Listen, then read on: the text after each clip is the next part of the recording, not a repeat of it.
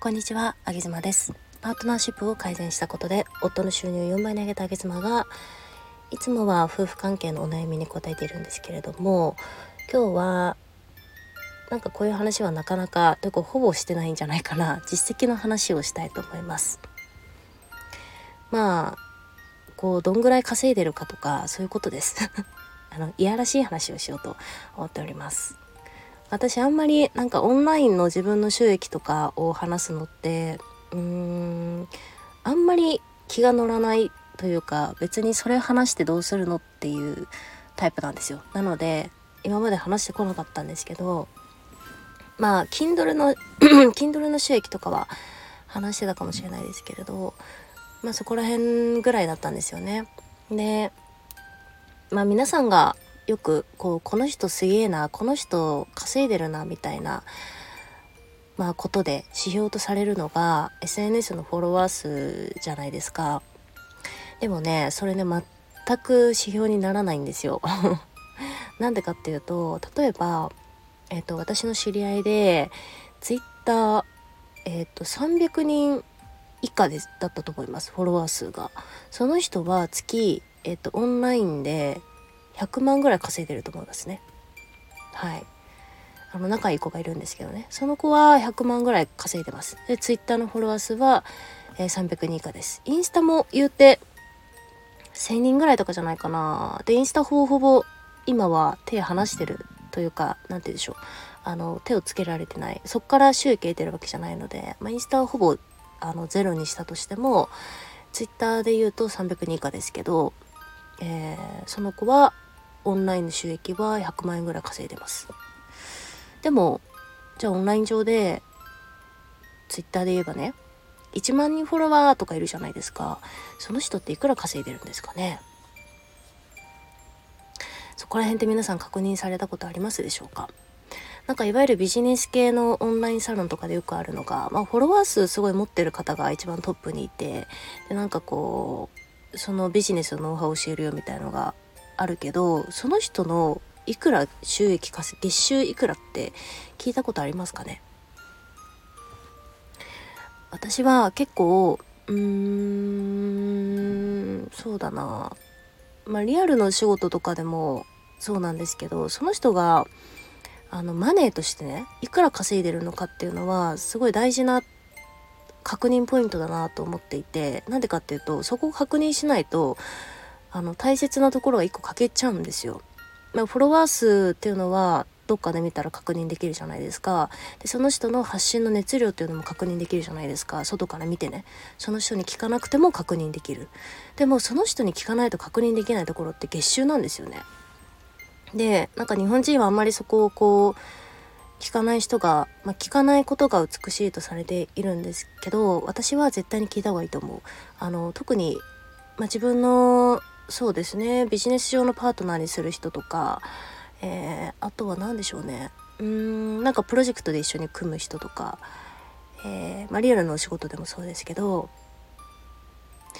なんか大きなこと言ってるけどじゃあじゃあいくら稼いでるのっていう。で別にそれが100万であろうと200万であろうと月1,000円であるといいんですよ。別にいいんですけどこの人はこういうことを普段言っている。じゃあ実際にマネーとして稼いでるのはいくらなのかなっていうそこのバランスを私は見る必要があるなと思っています。で先ほど言ったこのねツイッター数フォロフォロワー300人以下のこの話で言えばその子が強いのってあのー、リアルでの例えばクロージングが強かったりするんですよねだから SNS の、うん、発信もちろん魅力的ではあるんだけどツイッターにはうまくマッチしないとだから140文字のえっ、と戦い方ではこの人はないんだなっていう。そこはわかるじゃないですか。だってツイッターのフォロワー数で言えば300人以下のツイッターなんて、まあ、世間一般的に見ればねあの全然こう目星をつけられないくらいのアカウントですよ。でも月収100万稼いでるんですよ。じゃあその人の強みっていうのはリアルのクロージングであってえツイッターの中での戦い方じゃないっていうのが分かりますよね。じゃあツイッターで1万アカウント持ってる人月収いくらか聞いた時に1万円ですみたいな話が出たらえこの人はじゃあ大きく見せるのは得意だったり140文字の中でこうちょっとバズらせ気味なことは得意だけれども実際にマネーはそんなに稼げないというふうになったら配分すべきは例えば一緒に何かプロジェクトやるとしたらじゃああなたは Twitter だけやっててねみたいなねことは言えますよね。でも実際のお金稼ぎの部分はこの人には触れさせたらいけないよね。例えば収益の管理とかめちゃくちゃお財布の紐緩いかもしれないしかもしれないしね。収益の管理とか、えー、そうですね、まあ、入り口のところクロージングのところっていうのは多分この人は苦手分野なんですよね。だから口だけは OK なことが言える人っていうのが分かりますよね。そういうことが分かるんですよ。でもそれが別にいい悪いじゃなくてただそういう人ってこと。でただそういう人っていうのを認識せずになんとなく1万人アカウントいるからこの人稼いでるだろうなっていうのはそれはちょっと甘いと私は思っています。で今日お話ししたかったのがですねあのー、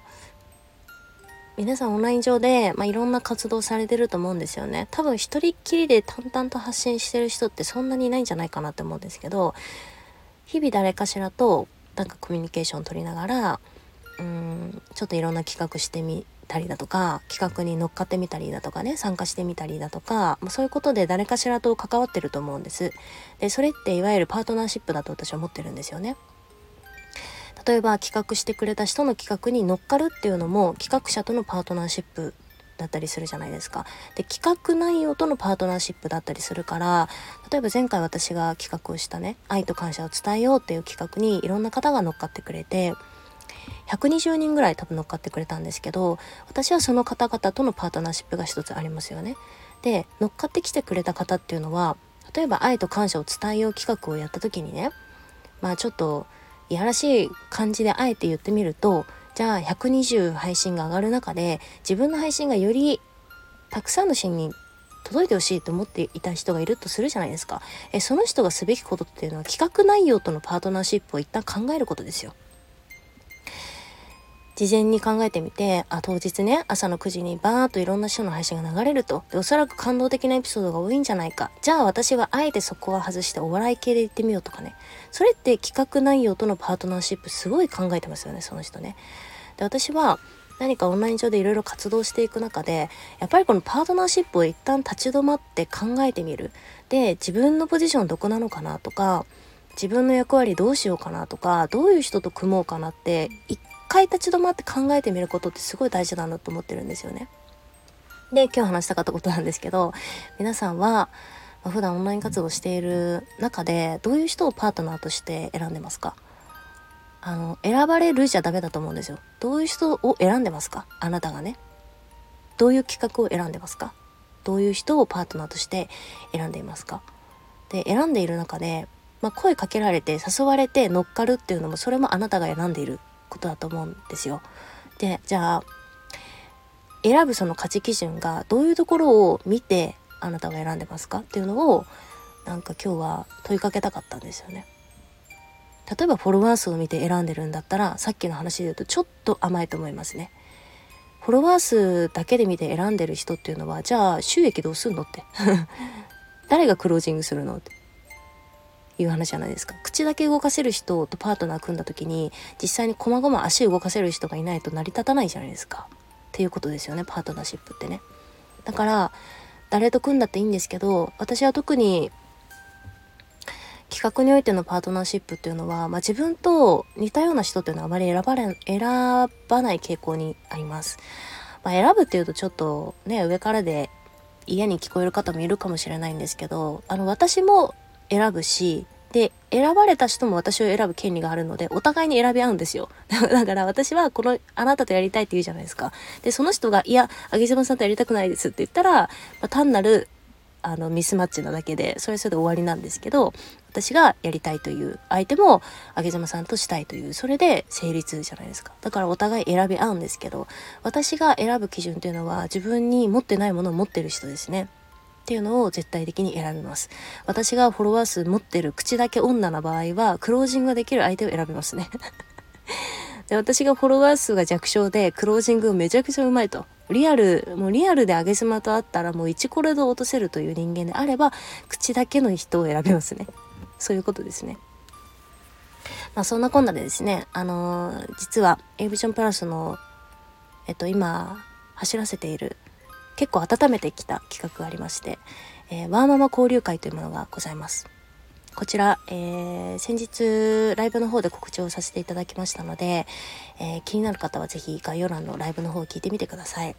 私がどんな人たちとパートナーシップを結んでいるのかで彼らとの関係性とかそして企画とのパートナーシップこれからねあの参加いただくそのワーママさんたちに向けた交流会っていうものを今回やろうとしてるんですけれどそこに来てくださったワーママさんたちは確実にみんなで上がるっていう内容にしていますんであのぜひワーママさんは来ていただきたいなと思っています。男子禁制です。女子だけの会となっておりますけどね。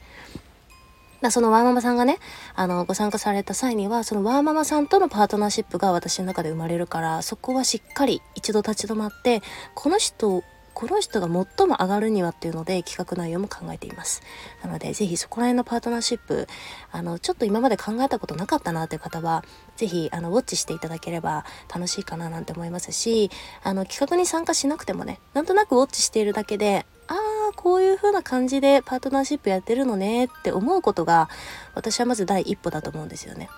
で、そこができている方はぜひ、ワーママ交流会来てみてください。あの、お値段も全然リーズナブルな風に設定をしますし、えー、そうね、なんかどうなるかわかんないんですけど、ちょっとイメージしてるのは、そうね、ちょっとイメージしてるのは、あの、あんな感じですね。さんまさんの番組ありましたよね。恋の空騒ぎみたいな。なんかあんな感じの、あの、バーモンさんがわーって言って、わーって言って、で、まあ、その中に男子っていうと、まあ、ひじりとゴリアスさんなんですけど、二人だけなんですけどね、その中でなんかこう、メンズがちょこっといてみたいな、なんかそんな感じの回をイメージしてるんですけど、まあ、来られる方のね、あとはそのまさにパートナーシップでどんな雰囲気になるかっていうのは、あの、変わるかと思うんで、楽しみにしております。えー、めちゃくちゃ珍しいリアルでのオフイベントになりますんで、ぜひふるってご参加ください。あげざまでした。